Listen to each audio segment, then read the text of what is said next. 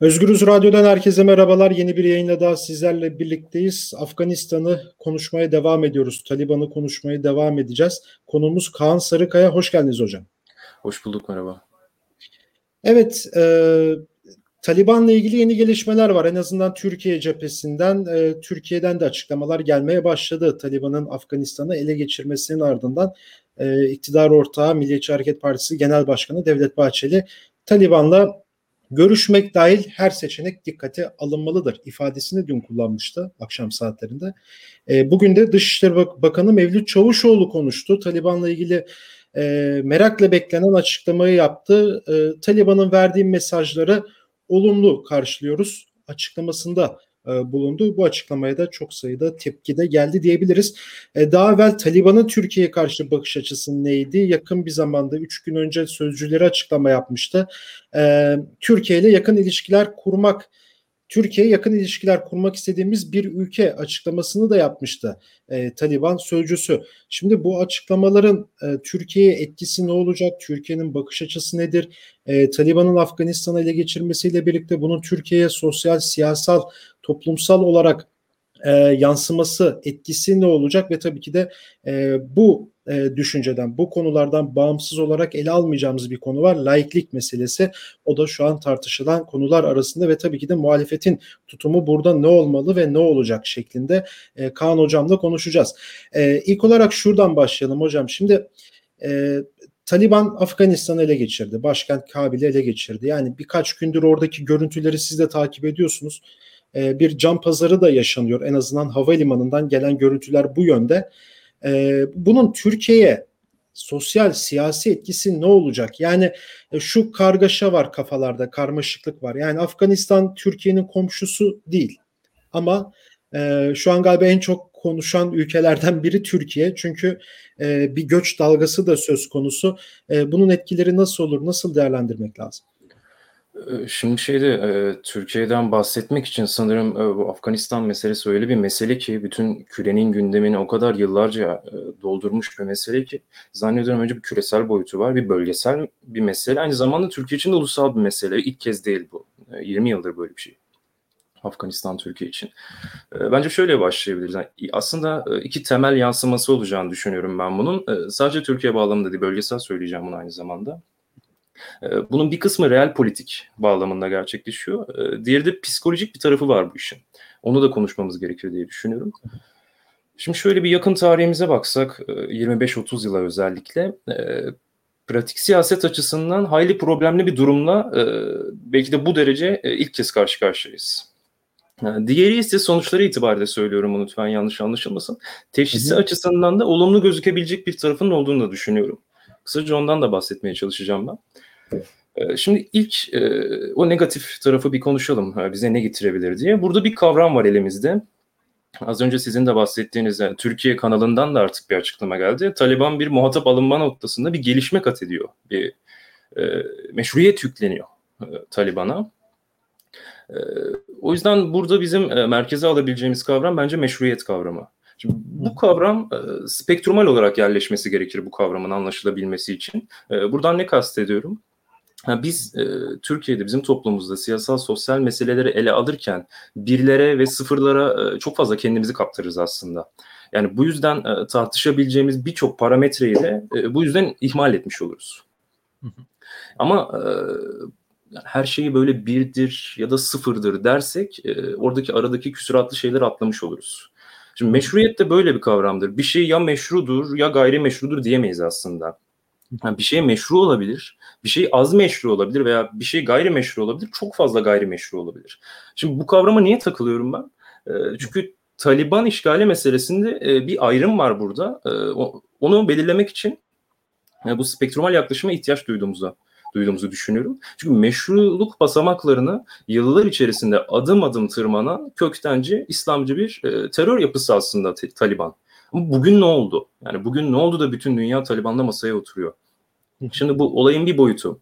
Şöyle ki e, Taliban'ın e, an itibarıyla e, Afganistan'ın çok çok büyük bir neredeyse hepsini galiba şu an işgal etmesi evet. köktenci İslamcı bir örgüt olarak onun hem fiziksel güç bağlamında çok kuvvetli gözükmesini Ve bu yolla da ne yazık ki bir eşiğin temsil edilmesinin önünü açtığını düşünüyorum ben. Yani buraya kadar baktığımız aslında yeni bir hikayeden böyle yepyeni bir hikayeden en azından bahsetmiyoruz. Çünkü mesela IŞİD örgütü de e, Suriye İç Savaşı'nda Suriye topraklarının çok büyük bölümünü işgal etmişti. Ama bir fark var şu an. E, yani Taliban yönetimi uluslararası masada muhatap buluyor. Ve bu muhataplar, e, muhatap alan ülkeler caydırıcılık açısından dünyanın en başat ülkeleri. İşte bu da şimdi Türkiye'ye geçeceğim burada. Türkiye gibi siyasal yelpazesinin sağını sağının çok büyük mü şöyle düşünelim siyasal yelpaze işte sol, merkez sağ böyle bir yelpaze düşünürsek. Bunun sağ bölümünü Türkiye'de İslamcı siyasi hareketler oluşturuyor aslında. Bu yüzden e, işte kürenin herhangi bir yerinde hele ki Afganistan gibi bir yerde küçük kıvılcımlarla başını çıkarabilecek e, materyal bulduğunda canlanabilecek İslamcı yapıların iştahını kabartabilir bu durum. Bu açıdan e, biraz problemli. Şimdi yakından bir örnek vereceğim buna. E, dün e, ulusal voleybolcumuz Ebrar Karakurt'un hedef gösterilmesiyle e, kafayı çıkarıp konuşmaya başlayan e, bazı tarikat liderleri gördük. Evet. Şimdi bu onlar için e, sanıyorum ki belki de e, işte az önce bahsetmeye çalıştım o e, Taliban'ın e, yarattığı o e, ateş, o e, aksiyon ve görünüm meşruiyetinin yükseldiğine dair bir izlenim oluşması e, onlar için işte kafalarını çıkarıp faşizmlerini simüle edebilecekleri bir e, materyallerle karşılaştıklarında önemli bir kaynak haline geldi. Maalesef bu eksende baktığımızda zaten şeriatçı zihniyetin farklı yerlerde benzer suretlerle göründüğünü söyleyebiliriz. Yani günün sonunda bir şeriatçılık var. Metodolojik olarak e, bütün şeriatlar birbirleriyle uzlaşabiliyor. Yani onun dışında evet. her bölgede farklı bir şeriat biçimine karşılaşabiliyoruz.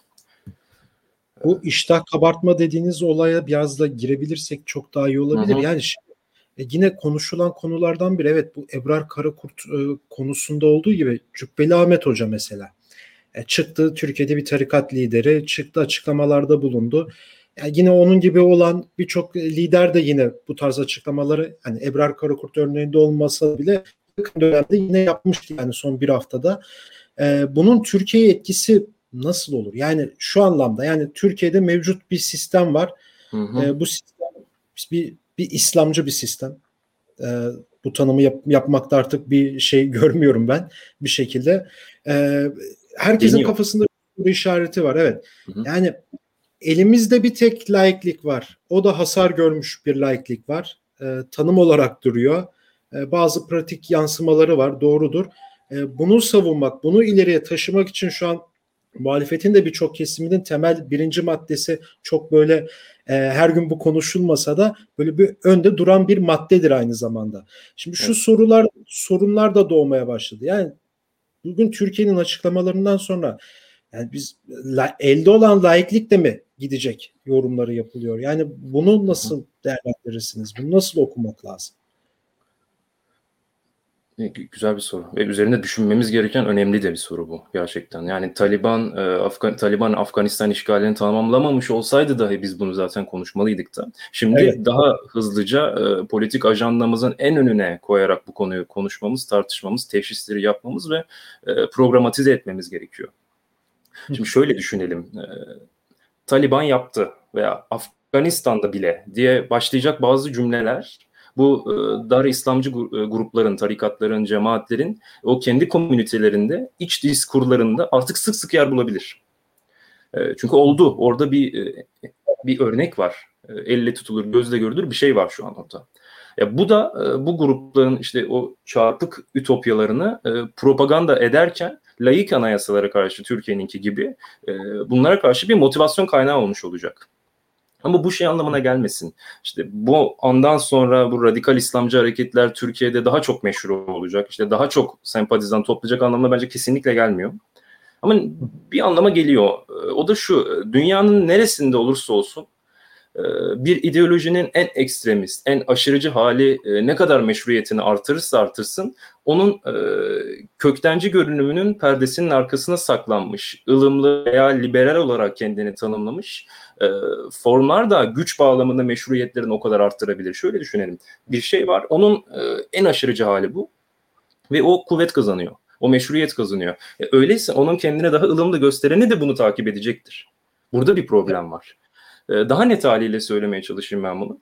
Ee, Taliban'ın Afganistan işgali ne kadar tanınırsa e, dünyanın e, geri kalanındaki tırnak içinde ılımlı İslamcı hareketler bilhassa Batı önünde e, bence bu açıdan da bu önemli. O kadar daha istifade edilebilir, manipüle edilebilir ve hatta post-truth demokrasisine saklanabilir bir hale geliyorlar. Bu oldukça negatif bir gelişme bizim için. Ama olumlu bir tarafı da var. Kısaca ondan da bahsetmek istiyorum ben. Hocam. Ee, İslamcı hareketlerin dünya üzerinde biz e, görüldüğünü bildiğimiz ülkeleri şöyle bir bakalım mesela. İşte Orta Irak, İran, Suriye, e, Afganistan. Şimdi Afganistan bence bunların arasında e, en kronik problemlerle boğuşan, işte terör batağından bir türlü kurtulamayan, savaş çıkmazıyla ömür billah mücadele eden, problem yaşayan evet. bir ülke. E, Kabil Havaalanı'nda yaşananları gördük. E, orada absürt film gibi bir ortam var. Evet. Evet. Ya bu görüntülerin gerçekleşmesine sebep olan şey belki en düz ifadeyle şöyle desek. Taliban'dan kaçmak. Öyle duruyor ama öyle değil aslında. Arkasında da başka bir şey var. Taliban'dan sırf Taliban olduğu için kaçan bir halk yok aslında orada. Bunun bir ötesi var. O da şu. E, zaten Afganistan'da diğer çoğu İslamcı faşizme e, maruz kalan toplumlarda olduğu gibi göç e, insanların ilk fırsatta başvurduğu bir konu. Yeni değil bu. Bizim havaalanında gördüğümüz tabloda Müslüman toplum yapısıyla süre gelmiş işte bir şeriat meşru olarak şu an bu kadar yakınken bile e, can kurtulmaya çalışan bir topluluk var. Demek ki şeriata sarılan bir isim anlayışına e, uluslararası bağlam ne kadar meşruiyet yüklenirse yüklensin, o toplum ne kadar Müslüman olursa da olsun aynı anda, modern hayatta, günümüz dünyasında halklar bu otorite anlayışına rıza göstermiyorlar. Ellerinden evet. geldikçe bununla mücadele ediyorlar. Mücadele fırsatları kalmadığında da orayı terk etmeye çalışıyorlar. Afganistan'da Türkiye'nin bir benzer özelliği var bence burada. O da şu. E, bu iki e, ülkeyi yan yana koyduğumuzda e, yaşam biçimlerini ama çok sert ama nispeten hafif İslamcılık girişimlerine karşı, yobazlığa karşı müdafaa etmeye çalışan insanlar görüyorum. Hı hı. Ee, ve e, bu söylediğim e, en başta söylediğim olumsuz ve bu söylediğim e, olumlu unsurları yan yana koyduğumuzda şeriata karşı defaatle itiraz eden Orta Doğu ve Asya toplumları görüyorum ben. Ve bu toplumların itirazı kuvvetlendikçe değişen uluslararası güç dengelerine göre, silah ticaretine göre, göç ekonomisine göre şiddetlendirilen, büyütülen bir terörizm görüyorum. Ve bunun son halde gele gele yani laikliğe kavramsal açıdan olabilecek en uzak noktadaki anlayışı temsil eden Taliban'ın meşru bir hükümet olarak tanınmasına kadar geldi. Bizde yani etkileri biraz... olacak. Diktatörlük açısından e, tartışılması gerekiyor Türkiye'de de bunun. E, detaylıca tartışabiliriz isterseniz onunla. Ya biraz şu açıdan yaklaşıyorum ben. Yani e, Taliban'la IŞİD arasında fark var mıdır? İlla ki vardır. Yani bu şey değil. Yani IŞİD mesela e, ciddi bir propaganda yapıyordu. Yani hemen medrese bir, farkı da var. Felsefe farkı da var. Evet. Tabii tabii bir 6-7 yıl önce gittiğimiz zaman inanılmaz bir politik pro, propaganda yapıyordu. Green Box stüdyolar kuruyordu. infazlarını da oralarda yapıyordu. E, mesajlarını da oralarda veriyordu ve tüm dünyaya da bir korku yayabiliyordu.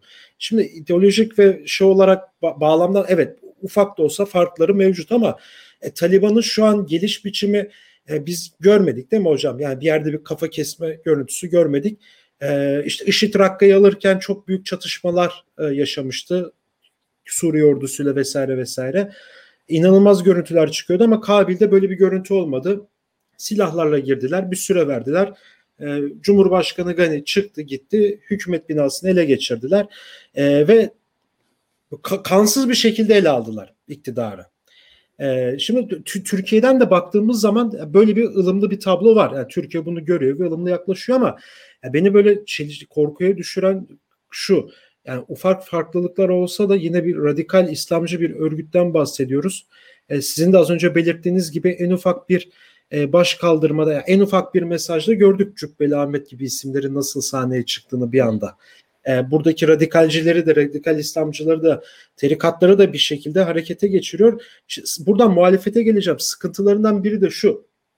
İşte bazı kesimler yani sırf anti Amerika karşılığında e, Taliban'a bile kucak açmış durumda. İşte Vatan Partisi örneği var. Yani sırf Amerikan karşıtı diye Taliban'la görmüşsünüzdür o mesajı. Vatan Partisi sözcüsü e, mesaj verdi. Yani Taliban'ı desteklediğini açık açık söyledi. Yine bazı solda duran isimler de bu tarz açıklamalar vesaire yaptı. Peki bu burada muhalefet nasıl tutum almalı? Yani böyle bir tablo da var. IŞİD örneği de var.